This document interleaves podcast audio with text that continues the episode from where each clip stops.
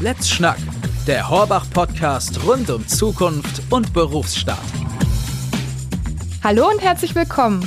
Ich bin es wieder, deine Rebecca. Und ich freue mich, dich bei unserer Spezialfolge für Medizinberufe zu begrüßen. Du stehst vor deinem praktischen Jahr oder startest sogar schon ins Berufsleben? Dann solltest du heute ganz genau hinhören. Wir zeigen dir, welche Absicherungen dich genauso sicher und zuverlässig durch deine Medizinkarriere begleiten wie der Pschyrembel. Und das erfährst du in dieser Podcast-Sonderfolge. Worauf sollten Studierende achten, die sich kurz vor dem Einstieg ins praktische Jahr befinden? Wir verraten es dir. Welche Abschnitte in der Medizinlaufbahn sind gerade in jungen Jahren für eine gute Absicherung und Vorsorge entscheidende Meilensteine?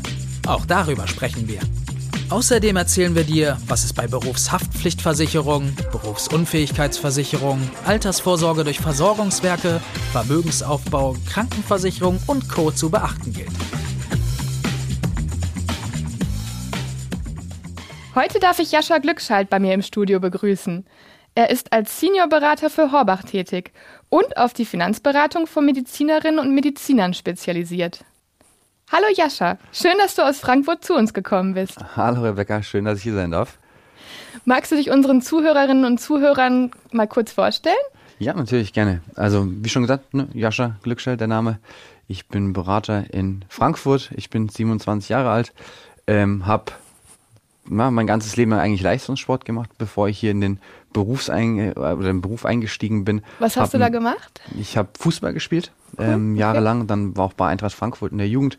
Oh. Habe dann aber festgestellt, hm, vielleicht langt es nicht ganz für die Profikarriere und hatte dann ein Angebot, nach Amerika zu gehen. Mhm. Ähm, mit einem Sportstipendium, weil ansonsten ist es ja schon recht teuer in Amerika zu studieren.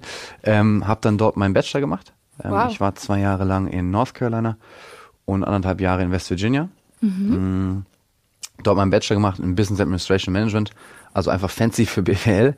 Ähm, hab dann äh, bin auch wieder nach Deutschland zurück, habe dann da hier auch noch mal ein bisschen weiter Fußball gespielt und ähm, habe dann meinen Master gemacht an der Uni Mannheim und das so als professionellen Werdegang. Ich war tatsächlich mein Mentor und auch ähm, Führungskraft bei Horbach, der Miro Hinkel, ähm, den kenne ich tatsächlich schon sehr, sehr lange.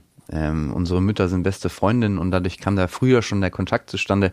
Und mir war irgendwie klar, dass wenn, wenn ich in den Beruf einsteige und es mit dem Fußball nicht klappen sollte, dann soll es auf jeden Fall Horbach werden. Und Ja. dann war das dann nach ja, 2020, Sommer 2020 war es dann auch soweit. Dann warst du da direkt in guten Händen mit deinem Mentor. Ja, auf jeden Da Fall. hatten wir auch schon mal eine sehr tolle Folge zu zum Thema Mentoring. Ja.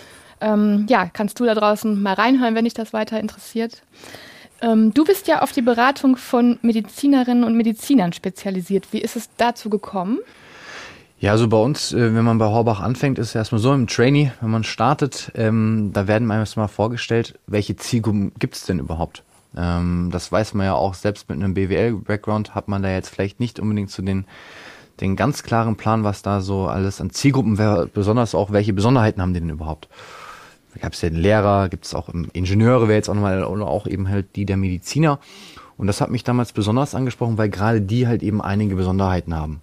Na, also ob es das Thema Versorgungswerk ist, was heißt das denn auch, wie bin ich denn da hinten raus abgesichert? Und ähm, das hat mich dann irgendwie besonders interessiert, einfach mehr gecatcht, weil das so ganz ähnlich ist wie auch bei einem Mediziner lässt sich da vielleicht auch die Brücke schlagen, auch die ähm, haben ja einen Fachbereich und wir, man kann zwar versuchen, in allen Bereichen sich irgendwie zu informieren, irgendwie auch Best-Case-Szenario auch irgendwie tiefes Wissen anzueignen, man wird aber nie so gut sein oder auch nie so tiefes Spezialistenwissen überhaupt anhäufen können, als wenn man sich wirklich nur auf eine einzige Zielgruppe fokussiert.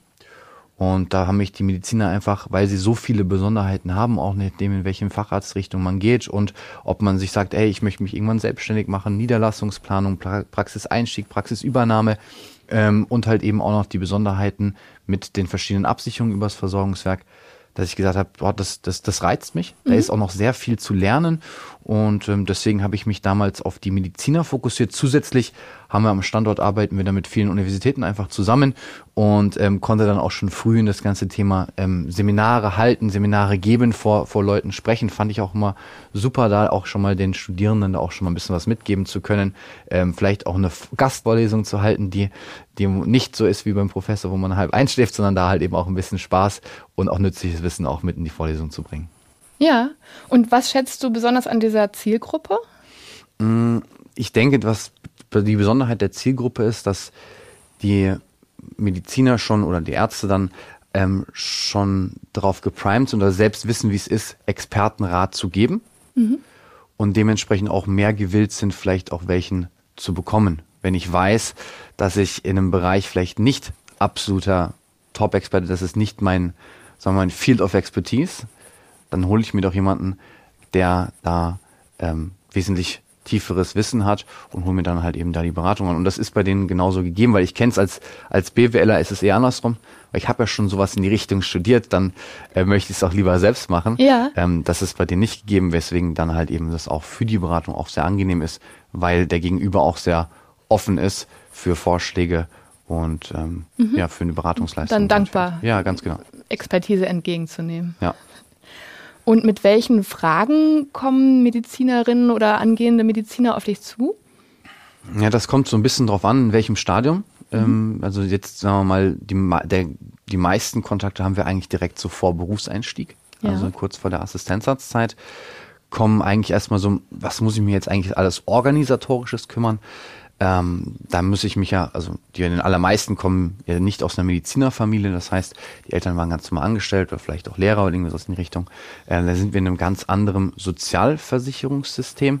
Was muss ich denn jetzt eigentlich alles machen? Mhm. Ne, ich habe jetzt eine, meine Approbation beantragt. Okay, jetzt muss ich in die Landesärztekammer, Versorgungswerk, ich muss mich irgendwo abmelden aus der gesetzlichen Rentenversicherung. Das sind eigentlich so die ersten Themen, die auf die meisten zukommen, ist so das Organisatorische ja, weil das am Anfang schon sehr, sehr viel ist mit Bewerbung schreiben, Berufseinstieg und und und und und dann halt eben noch die essentiellen Absicherungen. Mhm. Na, also was, was habe ich schon vielleicht? Schon bestehen, vielleicht von Eltern. Was brauche ich auch, was ist übers Klinikum abgesichert? Brauche ich da nochmal, da brauche ich eine Berufshaftpflicht zum Beispiel. Ähm, und was sind sonst noch vielleicht für Versicherungen, die ich am Anfang auch erstmal gepflegt beiseite schieben kann, also die ja. ich erstmal noch nicht brauche. Das klingt ähm. auch nach total viel und da muss man erstmal durchsteigen ja. und überhaupt auch erstmal so eine Bestandsaufnahme machen. Ganz was, genau. Ja. Was habe ich jetzt über die Eltern zum Beispiel schon, das weiß man ja oft auch gar nicht, kann ich jetzt aus eigener Erfahrung sagen. Und wie lange läuft das dann? Also wie lange ist das überhaupt noch gültig und brauche ich das jetzt wirklich? Ähm, du hast es eben schon kurz angesprochen. Wie verändert sich denn das Informationsbedürfnis über die Jahre hinweg bei deinen Kundinnen und Kunden? Naja, am Anfang ist es extrem hoch mhm. ähm, weil halt wirklich auch sehr wenig Wissen da ist. Also während des Studiums ist es ja einfach, während dem Studium nimmt man ja auch sehr wenig mit, was diese Themen angeht. Und das ist, glaube ich, fast egal, welchen Studiengang man da nimmt. Man kriegt finanzielles Wissen sehr wenig vermittelt, äh, wenn man sich nicht selbst ähm, drum kümmert. Und das heißt, gerade am Anfang ist es sehr, sehr hoch. Ähm, dann gibt's auch am Anfang immer sehr, sehr viel Input. Das ist meistens dann teilweise auch so viel, dass man es dann auch noch zwei oder dreimal erklären muss, bis es dann halt wirklich dann auch angekommen ist. Ähm, und dann sind ja die meisten, oder wenn wir jetzt über Humanmedizin sprechen, ja auch erstmal dann fünf, sechs, teilweise sogar sieben Jahre erstmal in Weiterbildung, wo dann eben die Themen, es kommen dann immer noch ein paar dazu, aber so viele sind es dann nicht. Und dann kommen nochmal sehr, sehr viele nach der Facharzterlangung, lasse ich Niederlassung, ähm, ja, nein, mhm. vielleicht mache ich eine Klinikkarriere und dann kommt halt eben auch dann bei den meisten dann auch das Thema Familienplanung, äh, Eigenheim und so weiter. Das heißt, sehr, sehr viel am Anfang. Dann haben wir so ein bisschen nicht Leerlauf, aber ja. bisschen weniger Themen für so zwei, drei Jahre. Und dann kommt das ganze Thema ja, Existenzgründung, Niederlassung, mhm. Familie und so weiter. Dann geht's nochmal ans ja. Eingemachte. Ganz genau, ja. ja, das Medizinstudium gilt ja nicht umsonst als besonders anspruchsvoll und lernintensiv. Ähm, das liegt vor allem am hohen Lernpensum und den anspruchsvollen Fächern. Ähm, dann gibt's da ja noch mehrere Zwischenprüfungen, die bestanden werden müssen. Und dann kommt noch das praktische Jahr am Ende ja. des Studiums, das besonders anstrengend ist. Das ist wirklich äh, tough, muss ich sagen. Und ich ziehe meinen Hut vor allen, die das angehen. Ähm, warum sollte man bei dem ganzen Stress trotzdem unbedingt Zeit aufbringen, um sich um das Thema Absicherung zu kümmern? Hm also ich kann das absolut nachvollziehen, dass man ein Studium auch sehr stressig sein kann. Ähm, das war bei mir dann im Master ganz genauso. Da hatte ich auch sehr wenig, ähm, sagen wir mal, also ich wirklich keine Zeit, aber vor allem auch keine Lust. Weil theoretisch Zeit findet man schon immer. Ja. Ähm, nur ich kann aus eigener Erfahrung sagen, ich hätte mich lieber schon mal vorher um ein paar Sachen kümmern sollen, weil ich habe ja erzählt, ich habe viel Fußball gespielt mhm. Und der Fußball ist auch ein sehr verletzungsreicher Sport. Das stimmt. Und ähm, bei mir war es dann so, dass ich bei den ganzen essentiellen Absicherungen, ob es eine Berufsunfähigkeit ist oder auch Krankenversicherung, dass alles vom Knie runter nicht mitversichert werden kann. Ähm, einfach aufgrund dessen, oder dass ich warten muss, bis mhm. es dann versichert werden kann. Einfach aufgrund dessen, dass halt so viele Verletzungen passieren und das ist jetzt unabhängig davon, ob ich jetzt sehr viel Sport mache, aber es kann ja immer irgendwas passieren. Ja. ja ne? und ähm, da hat man einfach viele Vorteile, wenn man sich da früh drum kümmert und einfach so eine Art, ja, ich schaue mal, dass ich das absichere, was im Leistungsfall halt auch wirklich meine Existenz bedrohen könnte.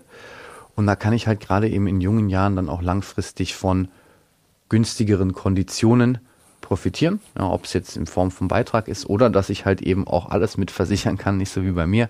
Ähm, das ist halt eben der große Vorteil, wenn ich da schon frühzeitig mich irgendwie in einer Form und Weise schon mal beraten lasse oder mich einfach drum kümmere. Ja, kann ich mir gut vorstellen. Und wann ist der richtige Zeitpunkt, wenn du jetzt sagst frühzeitig? Also tatsächlich so früh wie möglich. Mhm. Ähm, nicht alles, ist auch klar, aber so ein paar Dinge ähm, sind tatsächlich, kann ich auch schon in den ersten paar Semestern angehen. Ja. Ähm, ob's, äh, wenn wir uns über das Thema Existenzabsicherung, Berufsunfähigkeit kümmern, ist meine Erfahrung, dass wenn ähm, man das auch mit den Eltern zum Beispiel bespricht, das haben wir auch wie bei den Medizinständen, ja, ich habe keine, ich habe keine 20, 30 Euro im Monat dafür. Mhm. Ja, aber wenn die Eltern dann tatsächlich mit an den Tisch kommen, die erkennen sehr häufig dann nochmal den Bedarf vielleicht noch ein bisschen früher mit der mehr Lebenserfahrung und sind dann auch gewillt, dann auch mitzuhelfen. Na? Ähm, tatsächlich ist es mittlerweile so, dass an ein, ein paar Universitäten und auch zu spätestens, also zum Studium schon, aber spätestens zur Formulatur gefordert ist, dass zum Beispiel eine Berufshaftpflicht besteht. Mhm. Ähm, einfach aufgrund des Rest, des Restrisikos abzusichern. Ja. ja. Aber das ist nichts, um was ich mich jetzt, wo irgendeiner Form Zeitdruck besteht, das kann ich eigentlich zu jeder Zeit tun, nur halt eben beim Bereich Existenzabsicherung, Form von Berufsunfähigkeit, da kann es durchaus halt eben Sinn machen, ähm, sich frühzeitig drum zu kümmern, damit man halt eben auch noch eine kriegt. Ja, ja. okay. Aber gibt es da auch ein zu spät oder? Ja, zu, ja, also zu spät ist dann, wenn bereits was passiert ist, okay. ja, weil das brennende Haus kriege ich auch nicht mehr abgesichert. ähm, genau, also tatsächlich bei den meisten ist so, ja, ich warte halt bis zum Beruf, ja. also bis zum Berufseinstieg, weil dann verdiene ich Geld. Und das ist ja auch eine absolut nachvollziehbare Argumentation. Mhm. Nur mittlerweile halt halt eben ähm, sehr viele, die dann in der Beratung sitzen und sich das, das Risiko absichern wollen, es aber nicht mehr können. Okay. Ja, weil ähm, im Gegensatz zu dem, was man von der Krankenversicherung kennt, ne, in der gesetzlichen Krankenversicherung haben wir einen Kontrahierungszwang. Also du musst genommen werden, ja. egal was für Vorerkrankungen bestehen. Ja. Das haben wir bei allen privaten Absicherungen nicht. Mhm. Das sollte man dann beachten. Das muss man beachten, mhm. ja, weil sonst ist es vielleicht nicht mehr möglich. Und äh, welche Abschnitte in der Medizinlaufbahn sind entscheidend, wenn es um eine gute und äh, sichere Vorsorge geht? Mm, also im Endeffekt, ähm, gerade am Anfang hatte ich ja schon mal gesagt, ähm, zum Anfang kann man schon, ist jetzt kein Muss, ähm, kann man sich halt schon sagen, hey, vielleicht mit den Eltern gemeinsam irgendwie sowas auch schon mal anzugehen. Mhm. Ähm, zur Formulatur sollte halt eben zumindest schon mal das Berufsrisiko abgesichert werden in Form von einer Berufshaftpflicht und da gibt es auch sehr, sehr ähm, sagen wir mal, preiswerte Varianten, die weniger als ein Euro im Monat, wenn man es so runterbrechen würde. Das klingt wirklich machbar. Auch das ist machbar, ja, ja, das ist auch für die Studierenden machbar. Ähm, und das sollte zum, äh, zum, zur Formulatur auf jeden Fall stehen. Ja. Zum PJ ähm, brauche ich das auch. Mhm. Kostet auch noch genauso viel.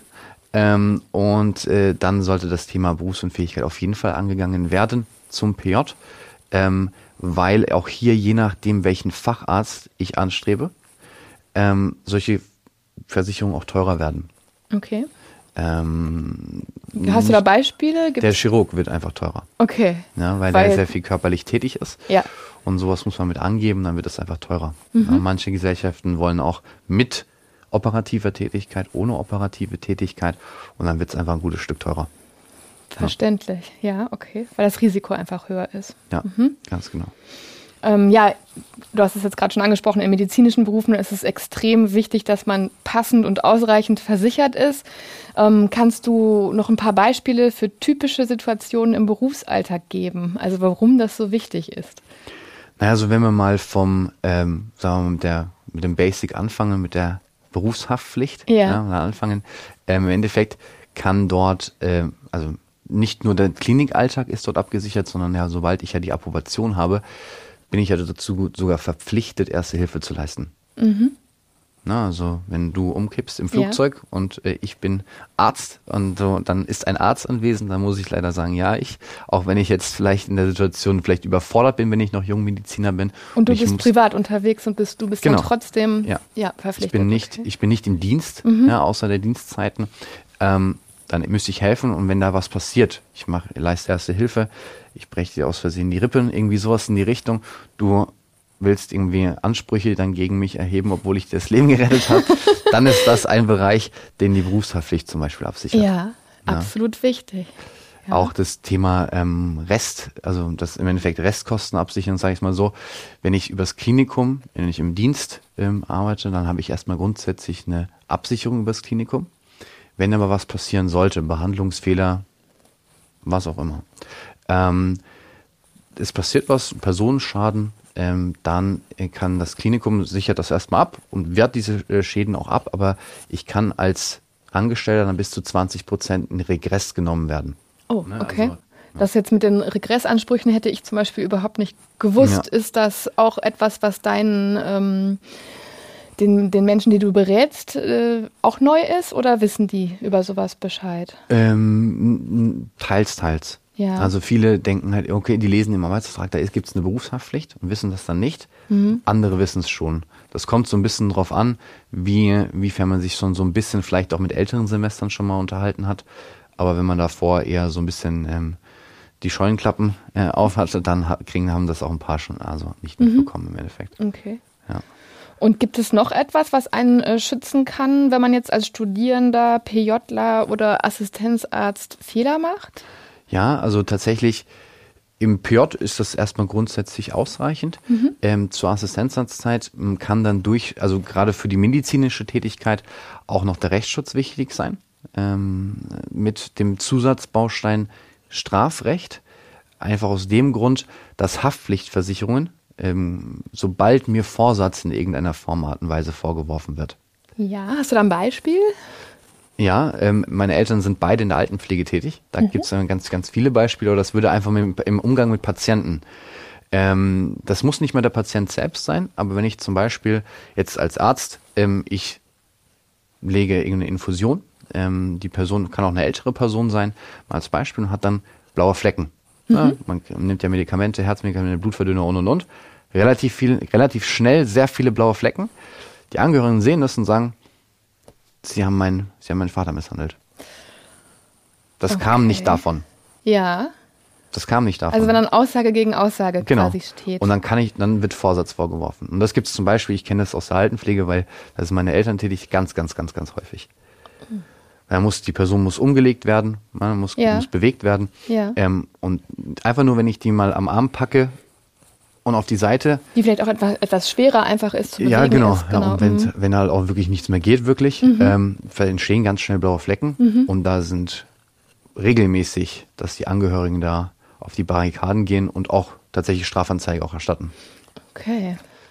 Und das wäre jetzt ja. eine Situation, da wäre ich jetzt persönlich gar nicht drauf gekommen, dass sowas passieren könnte. Aber ja.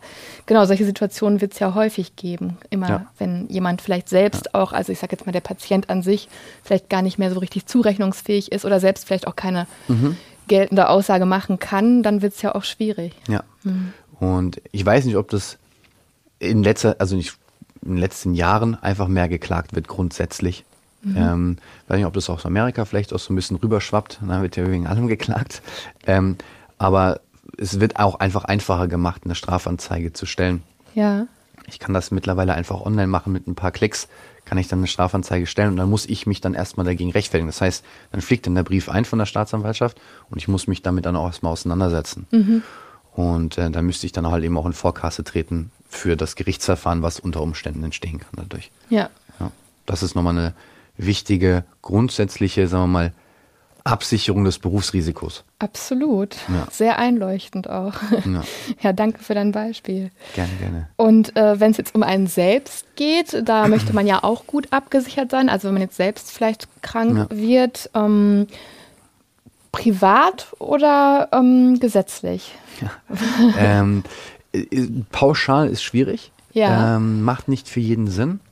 Aber für mich persönlich, ich bin selbst auch privat krankenversichert, ähm, einfach aus dem Grund, dass ich sage, wenn mir was passiert, dann möchte ich die bestmögliche ähm, medizinische Versorgung.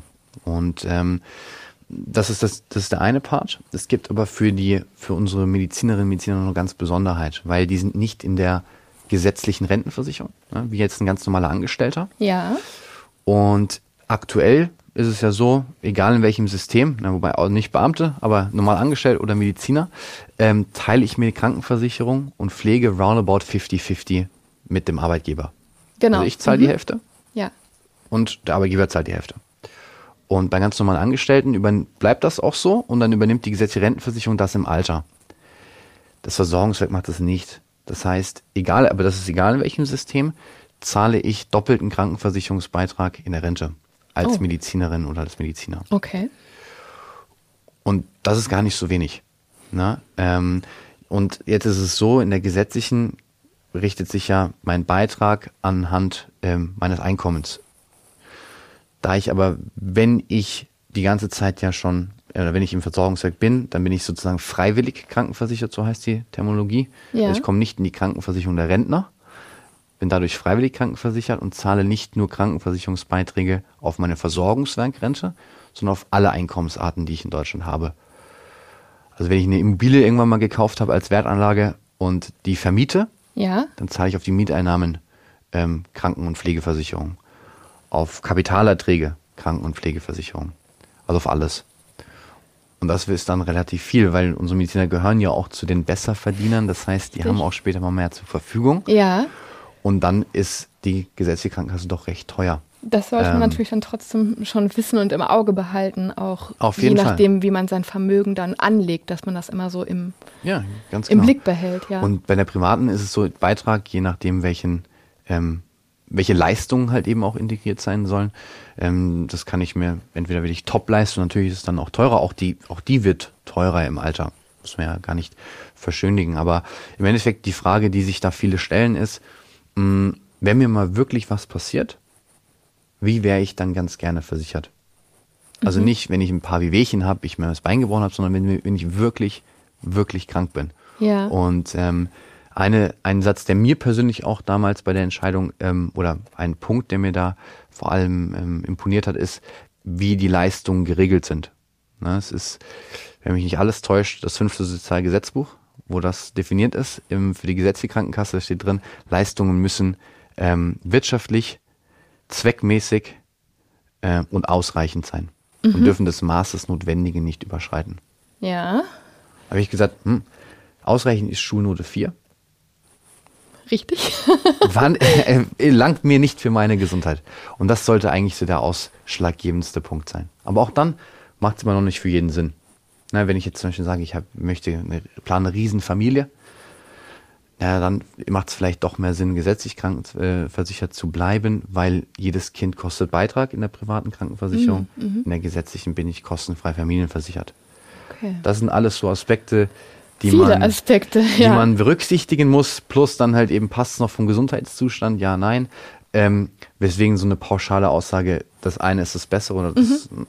sehr schwierig ist, das ist eigentlich immer eine individuelle Entscheidung mit dem Kundin oder Kunden. Dann Umso besser, wenn man sich da wirklich dann auch individuell beraten lässt. Ja, ganz genau, ja. Und äh, wie sieht es mit dem Thema Dienstunfähigkeit aus? Ich meine, die hohe Arbeitsbelastung, dann diese Nacht- und Bereitschaftsdienste, der damit verbundene Mangel an Freizeit, das sind ja auch echt große Risikofaktoren für einen Burnout oder andere psychische Erkrankungen. Und ähm, laut einer Umfrage des Marburger Bunds zeigen bereits 70 Prozent der Ärzte unter 35 Jahren Anzeichen für einen Burnout, habe ich gelesen. Was kann man tun, um sich für diesen Fall abzusichern? Ähm, du meinst vor allem die Berufsunfähigkeit? Weil äh, die Dienstunfähigkeit, dafür müsste ich verbeamtet sein, Ja. tatsächlich. Gilt auch für ein paar Ärzte, vor allem für die Ärzte, die in der Bundeswehr sind. Gibt es ja auch ein paar. Ähm, aber tatsächlich, das Risiko, berufsunfähig zu werden, ist hoch. Ne? Also ähm, einfach aus dem Grund, dass gerade auch am Anfang die unsere Assistenzärzte und Ärztinnen schon sehr stark gefordert werden, gerade was Dienste angeht. Das ist teilweise schon ähm, wirklich verrückt, welche, welche Stunden die da irgendwie abarbeiten müssen. Ähm, ist ein ganz, ganz wichtiges Thema, ähm, was auch vor allem gerade in jungen Jahren immer unterschätzt wird. Mhm. Ähm, und tatsächlich kann ich dir auch sagen, gibt schon ein paar, die am Anfang sagen, na, dass mir was passiert. Glaube ich nicht. Weil die noch dann fit und voller ja, genau. Tatendrang genau. sind und genau. absolut motiviert. Und, absolut, ja. dann, ich brauche das noch nicht. Aber dann ein paar Jahre später, Herr Lüstert, das, können wir uns nochmal die Berufsunfähigkeit anschauen? Ja, warum? Ja, ist ein paar Wehwehchen am Rücken. Ja gut, jetzt ähm, auch schon in Behandlung gewesen? Ja. Schwierig dann, jetzt oder? wird schwierig. Ja. Ne? Wenn ja. überhaupt noch möglich. Ja, ne? und mhm. So ist es bei, bei, also die meisten mittlerweile ist es schon ein Thema, was immer mehr auch präsenter wird, dass ich sowas brauche und dass es auch gar nicht so teuer ist.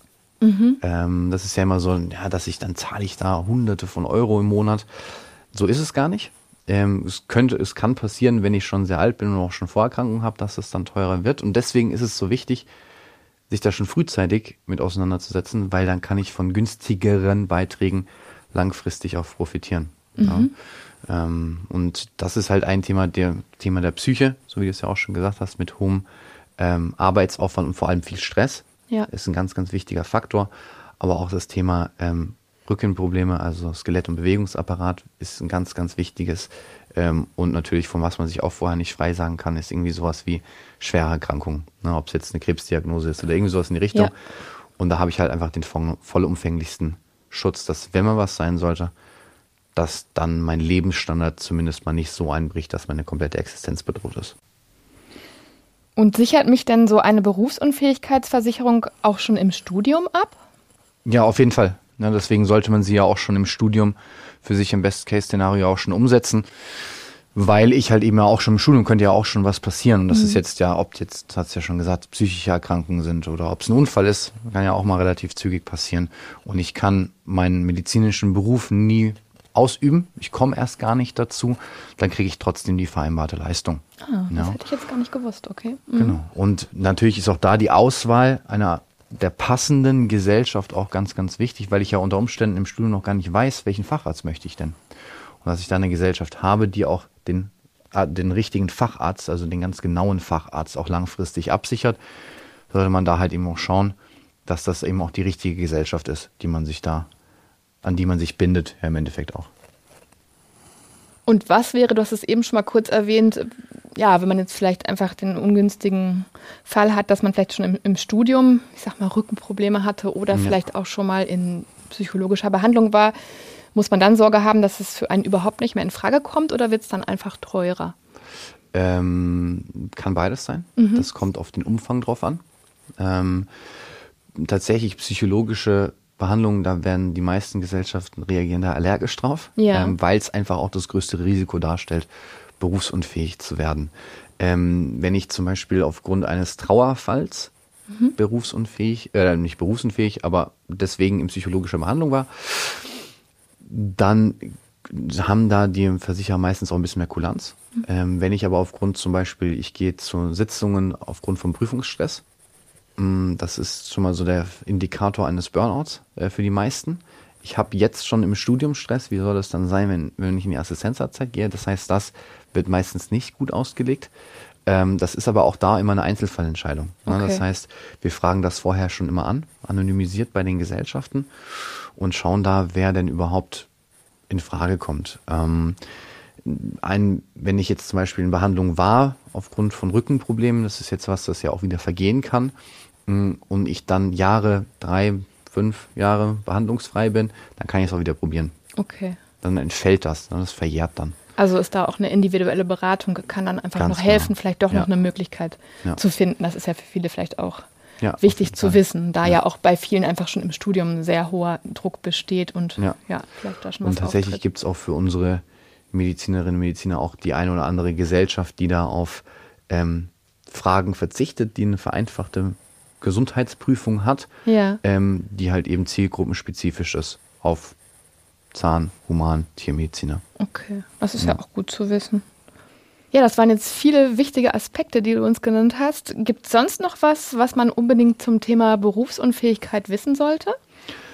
Ja, also tatsächlich, was zu den größten Missverständnissen tatsächlich auch immer führt, ist, wann bin ich denn überhaupt berufsunfähig? Mhm. Ja, weil viele verwechseln das immer mit, damit, ja, dass nichts mehr geht, ist ja unwahrscheinlich. Und das ist auch unwahrscheinlich. Ne? Und ähm, tatsächlich die Definition müssen wir immer unterscheiden zwischen Sozialgesetzbuch, also wie macht es der Gesetzgeber, also je nachdem, bei den Medizinern das Versorgungswerk, bei ganz normalen Angestellten die gesetzliche Rentenversicherung und wie definieren das denn die Versicherer? also mit denen ich einen Vertrag schließe. Und die definieren das so, ich muss, wenn ich in den, wenn ich für sechs Monate nicht, instand, nicht imstande bin, meinen Beruf zu mindestens 50 Prozent auszuüben, bin ich berufsunfähig. Mhm. Relativ einfach Definition. Also 50 Prozent meinen Beruf nicht mehr ausüben kann, für mindestens mal die nächsten sechs Monate, dann bin ich erstmal BU.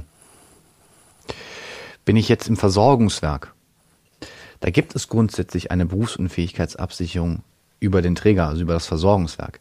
Aber die leisten erst dann, wenn ich zu 100 Prozent meinen Beruf nicht mehr ausüben kann, meinen medizinischen Beruf. Und das nicht meinen Facharzt oder so aus in die Richtung, weil den Facharzt kann ich zwar privat in der Berufsunfähigkeit absichern, das Versorgungswerk allgemein jegliche Art von medizinischer Tätigkeit. Also medizinische Gutachten schreiben würde da auch drunter fallen. Also für alles, wo ich meine Approbation brauche. Wenn da wirklich zu 100 Prozent nichts mehr geht, dann muss ich auch meine Approbation abgeben und dann kriege ich erst die Leistung aus dem Versorgungswerk. In der gesetzlichen Rente ist es wieder ganz anders, aber das soll ja heute eigentlich nur um die Medizinerinnen und Mediziner gehen. Da nochmal eine wesentlich kompliziertere Lösung. Die Wichtig gesetzliche Rente zu wissen. Ja. ja, okay, vielen Dank. Gerne, gerne. Ja, aber kommen wir zu schöneren Aspekten des Berufsfeldes, weil es gibt ja auch wirklich viele, viele Gründe, warum man in der Medizin eine Karriere machen möchte ja. oder sollte. Es ist ja auch total toll, dass sich so viele Menschen dafür entscheiden, weil es ein absolut wichtiges Berufsfeld ist. Ähm, man hat ja da auch ein gutes Einkommen zudem noch. Ja. Ähm, trotzdem bleibt die Altersvorsorge ein wichtiges Thema damit man, du hast es eben auch schon mal angerissen, den gewohnten Lebensstandard auch im Alter halten kann. Was sollte man da beachten? Ja, ähm, gerade am Anfang kann ich das auch immer nachvollziehen, wenn man ins Berufsleben einsteigt und sagt, ja, jetzt habe ich sechs, sieben Jahre studiert, jetzt möchte ich auch erstmal leben. Mhm. Ne? Also, ist es ja bei ganz, ganz vielen, möchte ich erstmal das Geld, was ich jetzt verdiene, gehe halt erstmal aus. Das ist auch alles, ähm, kann ich auch mal ein paar Monate lang machen. Das ist auch alles super. Nur ähm, was viel halt sagen wir mal, so ein bisschen stiefmütterlich behandeln, ist das ganze Thema ne, Altersvorsorge, Rente. Und da fängt es eigentlich schon damit an, dass die wenigsten sich überhaupt bewusst sind, was kommt denn da mal raus? Also so im Durchschnitt. Ja. Ne? Ähm, und dann kriege ich auch irgendwann mal so nach fünf Jahren, kriege ich auch mal so einen Rentenbescheid dann vom Versorgungswerk. Was da draufsteht, ist das brutto? Ist das netto? Wenn es brutto ist, wie viel Sozialversicherung geht denn weg im Rentenalter? Das hatten wir ja schon besprochen. Mediziner, also Versorgungswerksmitglieder, genau. Besonderheit, doppelten Krankenversicherungsbeitrag. Ähm, dann wie viel Steuern zahle ich und und und. Was ebenfalls ganz, ganz wichtig ist und was die allermeisten noch gar nicht beachten, ist erstmal der Unterschied zwischen den verschiedenen Rentensystemen, die wir in Deutschland haben. Also wenn wir jetzt nochmal ganz kurz aufs Thema gesetzliche Rentenversicherung, kennt ja irgendwie jeder, Umlage finanziert, langt vorne und hinten nicht hat man mal eine, eine Mandantin von mir gesagt, ja gut, wenn es die Bildzeitung schreibt, dann weiß es irgendwie jeder. ähm, aber das Ähnliches gilt tatsächlich auch fürs Versorgungswerk. Das Versorgungswerk hat ein paar Vorteile. Das heißt, es ist umlagefinanziert. Umlagefinanziert heißt einfach immer nur, die Arbeitnehmer von heute finanzieren die Rentner von heute mit der Hoffnung, dass es ewig so weitergeht. Mhm. Das Versorgungswerk kann da halt eben auch noch ein bisschen Teile des Geldes anlegen da kommt es dann wieder auf die verschiedenen Versorgungswerke an, in welchem ich bin, in welchem ich Mitglied bin. Die haben teilweise da auch ähm, starke Unterschiede in der Verzinsung. Sehr häufig werden dann auch die Medizinerinnen und Mediziner angeschrieben, ob sie nicht Sonderzahlungen leisten wollen im Versorgungswerk. Und wir hatten das, das ist mittlerweile schon vier oder fünf Jahre her, von einer niedergelassenen Zahnärztin, die das jahrelang gemacht hat. Und dann kam irgendwann der Bescheid, vielen Dank, Frau XY, dass Sie wieder so fleißig eingezahlt haben. Wir können Ihnen aber keine Verzinsung über dem Garantieniveau garantieren. Das Garantieniveau nagel mich jetzt nicht fest, aber das war damals so bei 1,25 Prozent. Jetzt die Frage, wenn ich irgendwas finde, was mir mehr als 1,25, 1,5 Prozent Rendite erwirtschaftet, ist es dann dann tatsächlich ähm, das gewinnbringendste, wenn ich da mein, also wenn ich da Sonderzahlungen leiste. Und das müsste ich ja eigentlich alles wissen, damit ich das adäquat planen kann. Ja. Und dann auch wissen, wie viel hätte ich denn mal ganz gerne. Ja, und dann so Themen wie Inflation. Mittlerweile ist ja überall, ne, in den Medien. Richtig. Ähm, höchste Inflation seit 30, 40 Jahren, irgendwie sowas in Richtung. Amerika jetzt 8,6, höchste seit 40 Jahren. Wir ziehen dann immer nach, ein paar Monate später. Wenn ich das berücksichtige, was heißt das denn eigentlich alles für meine Finanzplanung? Ähm, welche Möglichkeiten habe ich denn überhaupt in Deutschland ähm, Vorsorge zu betreiben? Welche sind vielleicht auch staatlich gefördert? Ähm, in was fließt denn mein Geld rein? Viele haben da, da hört es ja bei vielen schon auf, wenn es ums Thema Investment geht, was ist denn überhaupt so ein Fonds? Ja. Ne? Da, da, hört's ja, da fängt es ja bei den, fängt's ja häufig da schon an. Das sind ja auch schon wieder so viele Fässer, dass ich Ja. mir vorstellen kann, dass man da auch direkt zumacht, wenn man dann Genau. so viele andere Sachen im Kopf hat, dass man einfach denkt, Ja. oh nee, das ist mir jetzt irgendwie alles zu viel. ja. Ja. Und gerade bei vielen ist es am Anfang auch so, wenn sie sich nicht direkt zum Berufsstand drum gekümmert haben, bei vielen von meinen Medizinerinnen, dann ist es eben einfach so, dann schieben sie es auch erstmal zwei, drei Jahre vor sich her, bis dann sich das so vielleicht so ein bisschen dann so eine Routine eingespielt hat und dann so jetzt, jetzt sind, oh, jetzt sind schon drei Jahre vergangen, jetzt müsste ich mich mal langsam so ein Jetzt bisschen. arbeite ich das mal ab, was da immer so weggeschoben wurde. Genau, Ja. also ist das, das Thema ist einfach, umso länger ich die Thematik vor mir herschiebe, umso mehr muss ich hinten raus tun. Mhm. Ne? Also wenn ich mir das ausrechne, ich kann sich ja so eine Versorgungslücke, sage ich mal, ausrechnen. Also der Unterschied zwischen dem, was mir aus dem gesetzlichen System mal zusteht und dem, was ich mal ganz gerne hätte. Ne? Ähm, und umso länger ich das vor mir herschiebe, umso mehr muss ich monatlich tun, um das gleiche Ziel zu erreichen. Ne? Und das machen wir halt in der Beratung auch immer individuell. Natürlich auch schauen da, wie viel soll es denn mal später sein? Ähm, welche Wünsche, Ziele hat der Gegenüber denn auch? Soll es ein Haus sein? Soll es, weiß ich nicht, zwei Häuser sein? Oder ähm, ist, ist man fein, wenn es auch wirklich so studentische Lebensstil weitergeführt wird? Oder möchte man, ne, was ja, ist möchte ja es absolut sein? individuell. Der eine möchte vielleicht im Alter ganz viel reisen. Ganz genau, ja. Die andere möchte vielleicht einfach irgendwie ein Haus mit einem großen Garten haben, wo sie drin genau. gärtnern kann. Und dann ist es ja wichtig, wirklich nachzufragen, Ja. wie sieht dein, dein Lebenstraum aus, Ja. äh, auch im Alter. Ja. Ja. Ja. Und da muss man wahrscheinlich von hinten zurückrechnen. Ganz genau, ja. Also Ja. was ist denn, was nehme ich doch mal mit, wie soll es denn mal aussehen? Ja. Ähm, und dann ähm, erzählt der Gegenüber und dann anhand dessen dann halt eben gemeinsam zu schauen, okay, was würde das denn ungefähr bedeuten? Und was wäre, was ist auch die Konsequenz daraus? Was müsste ich denn jetzt heute schon ta tatsächlich aktiv tun, um das Ziel auch zu erreichen? Ja. Und ähm, ja, was jetzt so durchgängig deutlich geworden ist, ähm, ist wirklich dieses Individuelle, dass es für jeden wichtig ist, äh, zu schauen, wo stehe ich, wo will ich hin, was ist gegeben. Das schreit ja geradezu wirklich nach einer persönlichen Beratung, finde ich, weil ich meine, es gibt ja viel im Internet mittlerweile, aber Ja. da sind so viele einzelne Komponenten, die beachtet werden müssen. Ähm, was macht man denn, wenn jetzt du und Frankfurt nicht um die Ecke liegen? Äh, wo finden Medizinerinnen oder Mediziner angehende eine gute Finanzberatung? Ja gut, ich kann jetzt nicht für ganz Deutschland und die gesamte Finanzbranche sprechen, aber bei der Auswahl ist es einfach ganz, ganz wichtig, ähm, dann einen Berater zu finden, der halt auch tatsächlich auf die Zielgruppe, in dem Fall die Zielgruppe der Mediziner auch spezialisiert ist. Und da kommt halt eben, wir bei Horbach sind da halt eben genau da, ähm, ja halt einfach da auf die Zielgruppe spezialisiert, nicht nur bei Medizinern, auch bei Lehrern und auch noch anderen. Also ich würde mal mir die Hand ins Feuer legen für meine Kollegen, dass auch die anderen Standorte eine gute Beratung ähm, anbieten. Ne? Ja. Wir sind ja eigentlich fast, mittlerweile sind es glaube ich 50 Standorte deutschlandweit. Ne? Kann auch sein, dass es 48 sind. Aber irgendwie sowas in die Richtung. Ähm, eigentlich in allen, in allen großen Städten gibt es auch einen Horbach-Standort. Aber tatsächlich ist es mittlerweile auch so, ähm, dass die komplette Beratung digital durchgeführt werden kann. Okay, Und, also man ähm, könnte quasi auch online das durchführen. Ja, mittlerweile ist es tatsächlich auch so, weil die wir arbeiten jetzt natürlich dann regional mit den Universitäten oder Fachschaften halt eben auch zusammen, aber die wenigsten bleiben ja angesiedelt in der Region. Ja. Ne? Und die meisten verschlägt es halt irgendwo hin, ob es in Deutschland ist oder teilweise auch in die Schweiz. Ja. Ähm, das heißt, die Beratung muss auch digital in irgendeiner Form auch Klar. stattfinden können. Auf dem Land werden auch viele Ärztinnen Genau, und Ärzte ja. gesucht. ja. Gerade dort, ja. Und das ist eigentlich eh völlig egal, wo in Deutschland. Äh, man kann den kompletten Prozess digital gestalten, ähm, ob es Videoberatung oder einfach ganz normale Telefoncalls sind, äh, wo man das auch immer gemeinsam bespricht. Das heißt, auch da ist die Beratung also äquivalent ähm, wahrzunehmen, als wäre man vor Ort.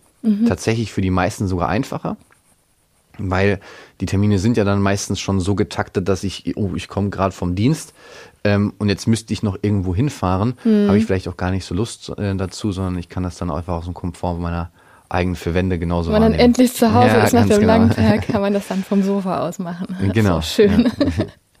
Und äh, würdest du sagen, also warum würdest du sagen, ist so eine persönliche Beratung unabdingbar? Naja, ähm, einfach aus, also für gerade für, ähm, für Leute, die sich damit nicht täglich auseinandersetzen können und bei vielen auch wollen, ähm, weil es auch nicht das Interessensfeld ist, sonst hätten sie ja sehr wahrscheinlich auch was anderes gemacht, äh, studiert, ähm, komme ich einfach da gar nicht drum rum, mich in irgendeiner Form muss ich ja Informationen sammeln. Ich habe dann die Option, entweder kann ich mir alles ja googeln, ähm, habe aber immer das Problem, stimmt das dann, dann auch so alles mit den Quellen? Ja. Ähm, und dann kann ich mir auch viele YouTube-Videos anschauen, aber auch die haben meistens eine Agenda. Ähm, macht ja keiner ähm, rein aus wohlfahrtstechnischen Gründen. Ne? Die Also wenigsten. keiner- ja, das muss ist- einem auch mal klar sein. ja, genau. Ähm, keiner ist davon ein Wohltätigkeitsverein, von denen die das machen. Ähm, und für die allermeisten ist es tatsächlich eine Zeit, Kosten und Nervenersparnis. Na? Also wenn ich mal frei habe, ja, dann setze ich mich sehr wahrscheinlich nicht hin und äh, google mir dann alles Mögliche, was ich wissen muss. Und wenn es mir sowieso keinen Spaß macht äh, und ich wirklich sage, ach, das Thema, das, das nervt mich nur, Ja.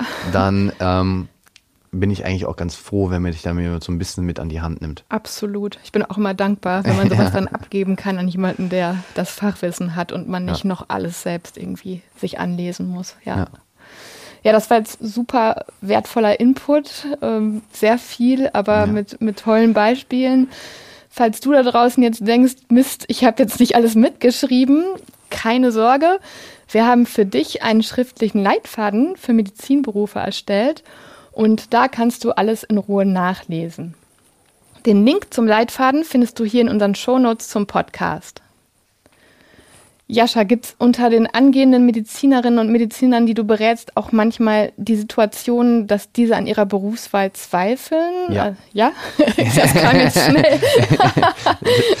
ähm, ja, und Gerade in der Anfangszeit. okay, weil es da so extrem, also als Ja. Assist Assistenzarzt oder Ja. schon früher dann? Nee, gerade zur Assistenzarztzeit. Mhm, oder In Ärztin, den ja. ersten eins bis zwei Jahren höre ich das schon häufiger. Ja. Ach, was habe ich mir da angetan? Okay. Ähm, wenn ich da so erzähle, was, was ich dann studiert habe, ich sage, hätte ich das auch mal lieber gemacht, dann hätte ich auch noch ein bisschen ins Ausland gehen können. Dann ähm, ist so stressig jetzt schon wieder, ich, äh, weil es ja auch häufig passieren kann, dass ich ja, ähm, also ich Rufdienst habe im Endeffekt, dass ich halt eben einspringen muss. Und das ist jetzt, ich glaube, durch die Corona-Zeit nochmal, hat sich das Ja. einfach nochmal verdoppelt und verdreifacht. Ähm, da haben schon sehr viele gesagt, also es ist sehr viel gerade. Mhm. Ähm, ich ich habe zwar frei, aber ich muss einspringen. Ähm, Dann hat man ja auch im Kopf nicht wirklich frei, wenn man weiß, man könnte jederzeit abgerufen werden. Das ist ja nicht Ja. dasselbe dann. Ja. Und tatsächlich wer- werden dann auch viele immer dann abgerufen, müssen einspringen, äh, müssen Zusatzdienste machen. Wenn einer nur krank wird, ähm, ist im Endeffekt die komplette, ähm, ja, die, die, die komplette äh, Bereich unterbesetzt. Und das sind, das sind Teile, wo dann halt viele auch sagen, boah, jetzt gerade ist es recht, ist echt schwer. Ähm, ich zweifle gerade an meiner Berufswahl, aber ich glaube, viele haben dann auch trotzdem immer noch die Erlebnisse, wo es dann auch wieder, äh, sie wissen, warum sie den Beruf ausgewählt haben, wenn sie dann auch einer Person helfen konnten. Ich Ja. ziehe auch absolut meinen Hut davor. Also allein dieser Schichtdienst, aber auch wenn ich mir vorstelle, dass man dann irgendwie vielleicht eine Doppelschicht machen muss und das ist ja, Ja. nicht, dass man da irgendwie äh, sitzt und äh, Fernseh guckt, sondern man muss ja wirklich absolut 100% auf Zack sein und Ja. ähm, sieht ja auch viel, was vielleicht schlimm ist. Also ich stelle mir das wirklich sehr, sehr, sehr anspruchsvoll vor. Auf jeden Also Fall, ja. Total. Finde ich toll, wer es macht, wirklich. Ähm, hättest du vor zehn Jahren gedacht, dass du mal in der Finanzbranche tätig sein würdest? Nee, also vor zehn Jahren, wie alt war ich da? Okay, 17. Ähm, nee, auf keinen Fall. Da war noch eigentlich, da hatte ich auch gar keinen Plan Da warst B. du noch im da war ich nur Fußball. ähm, auf jeden Fall, das wird mein Beruf werden oder auch irgendwas mit Sport. Ja. Das war eigentlich immer so ähm, mein Steckenpferd. Mhm. Ähm, da niemals, ich hätte auch niemand gedacht, dass ich überhaupt mal irgendwas anderes mache außer Fußball. Ja. Zu dem Zeitpunkt damals noch. Und jetzt machst du was ganz anderes. Was ganz anderes, ja. Und bist du dann happy mit deiner Berufswahl oder? Auf jeden Fall. Ja, Schön. also ähm, auch wir arbeiten ja auch teilweise ja auch längere Arbeitsstunden, um mit unseren Kunden überhaupt auf einen zeitlichen gemeinsamen Nenner zu kommen. Und ich glaube, das macht man auch nur dann, wenn ähm, der Job auch irgendeiner Form, und Weise Spaß macht. Und was ich immer ganz, ganz schön finde, ist, ähm, wenn man dann auch wirklich jemanden gegenüber hat, der auch wirklich dankbar ist für, dass man ihm halt eben die, diese Zeit oder diese Nervenersparnis halt eben auch äh, geben konnte und halt eben auch dann auf einen gemeinsamen Nenner kommt und auch Lösungen findet, die dann wirklich zu der Person ähm, einfach auch passen. Und das Feedback, was man dann bekommt, das ist dann tatsächlich Gold wert. Ja, das glaube ich, das ist immer schön. Ähm, wirst du manchmal auch mit Vorurteilen ähm, konfrontiert, wenn du erzählst, dass du in der Finanzbranche tätig bist? Mm, ja, ja, also klar. Begegnet Ähm, dir das häufig? Oder? Nein, tatsächlich nicht. Okay. Das Ähm, das kommt immer drauf an. Also wenn in, gerade am Anfang dann schon, ähm, wenn man jetzt noch neu ist und man vielleicht auch noch nicht so viel erzählen kann, was jetzt tatsächlich den Job auch ausmacht, da kann das schon mal am Anfang passieren. Aber meine mein Umfeld war da äh, da erstmal ganz grundsätzlich sehr ähm, unterstützend. Aber ich hatte es auch relativ einfach, weil äh, meine beiden besten Freunde arbeiten auch bei uns im Center. Okay. Der Eddie war ja auch schon mal hier. Ja, äh, genau. Wolmuth. Das war Den cool. kenne ich schon seit der fünften Klasse und Ja. sein Zwillingsbruder auch. Ähm, den Miro auch schon sehr, sehr lange. Das heißt, da hatte ich auch ein relativ einfaches äh, Umfeld für den Einstieg. Gibt mal immer wieder, wenn man Leute trifft und man erzählt, was machst du denn beruflich? Ähm, warum hast du dann studiert, wenn du den Job machst? Ähm, sowas kommt dann schon, aber das ist eigentlich was, was selten kommt und wenn es kommt, dann ist es auch das egal. ist ja manchmal auch einfach eher Interesse oder ja, vielleicht Ja. Unwissenheit und dann Genau. kann man das ja schnell aufklären. Ja. Ja, apropos Vorurteile. Bei uns ist jetzt wieder Zeit für unser Stimmenroulette. Wer schon ein paar Folgen unseres Podcasts gehört hat, der wird es bereits kennen. Ähm, hier auf dem Tisch steht eine durchsichtige Box, äh, Jascha, die mit Ja. Losen gefüllt ist. Und auf diesen Losen haben wir Bewertungen zu Horbach zusammengestellt, die uns online erreicht haben. Und Okay. du Ja. hast jetzt die ehrenvolle Aufgabe, zwei Lose zu ziehen und diese zu kommentieren. Okay, dann schauen wir nochmal. Na, Eins. Immer noch ein, Nimmst du noch ein kleines? ein kleines, genau, dann kann es nicht so lang sein. Ja, das ist clever. Aber das muss nicht immer was heißen. Ja, Dann lese ich mal das erste vor. Da man seine Arbeitszeiten selbst bestimmen kann, hatte ich persönlich die Möglichkeit, mich sowohl auf mein Studium als auch auf die Arbeit zu fokussieren. ja. Also klar, das ist natürlich die, das sind Vorteile des Jobs, ähm, sich den Arbeitsalltag freigestalten zu können. Das ist so als Selbstständiger ja immer total toll, finde ich. Ja, das ist super. Ähm, während dem Studium dazu kann ich wenig sagen. Ich habe da nach dem Studium aber auch ähm, absichtlich erst nach dem Studium angefangen, weil ich nicht, also ich mir sicher war, dass ich nicht beides auf einmal kann. Ähm, und deswegen erst nach dem Studium eingestiegen bin. Aber das betrifft ja im Endeffekt auch alles. Ja, also, klar. Ähm, dass ich mir den Arbeitstag frei einteilen kann, dass ich nicht um 8 Uhr schon im Büro sein muss und ähm, dann in der Zeitkarte abstempeln muss. Das ist ein, ein wichtiger auch Part, warum ich überhaupt, warum ich hier angetreten bin. Ne? Also Mhm. das ist für mich auch ein ganz, ganz wichtiger Punkt, dass ich morgens zum Beispiel meinen Sport machen kann und dann halt eben ins Büro komme, wie ich das ähm, für richtig halte. Ja. Ähm, und ähm, ja, das ist ein, sagen wir mal, eigentlich somit das schönste Aspekt auch des Jobs, neben dem, dass man halt eben auch mit viel mit Menschen zu tun hat, ähm, ist es halt eben, dass man da die nach seinem Flexibilität Gusto, hat, ne? genau, seinem Ja. Gusto einfach alles äh, Ja. gestalten kann, wie man es möchte. Und du hast es ja eben auch schon mal erwähnt, dass ähm, man natürlich auch gucken muss, wann haben die Kundinnen und Kunden Genau. überhaupt Zeit. Also dass man da Ja. dann natürlich auch so ein bisschen, dieses 9 to 5 funktioniert da wahrscheinlich Ganz auch so genau, gar nicht. Ne? Genau. Also gerade auch wenn man mit, äh, mit Ärzten zu tun hat, ähm, naja, also es kann natürlich immer mal sein, dass die auch mal frei haben. Ähm, aber die wenigsten Termine finden irgendwie in den Morgenstunden statt, sondern ähm, meistens ist es abends und teilweise auch später abends, ähm, wenn dann halt eben dann Zeit ist. Ja. Also da reden wir dann schon, und dann fangen die Termine halt erst um 20 oder 21 Uhr an. Aber dafür ist der Zeit halt, ist, der Tag ist einfach so ein bisschen zeitversetzt. Ja, okay. Oh ja, dafür hast du dann morgens schon Sport gemacht. Genau. Das ist doch auch super. Dann kommen wir zum nächsten los. Horbach ist spezialisiert auf Akademiker und berät sie zu allem, was das Leben und die finanzielle Absicherung so betrifft. Rente, Versicherung, Bausparen, Geldanlagen, Zusatzversicherungen, Privatversicherungen, Finanzoptimierung, Studienkredite etc. Man kann seine Finanzen mal durchchecken lassen und gucken, ob man was sparen oder anlegen kann oder sollte. Ob man irgendetwas abschließt, bleibt einem selbst überlassen. Die bekommen dann irgendwelche Provisionen.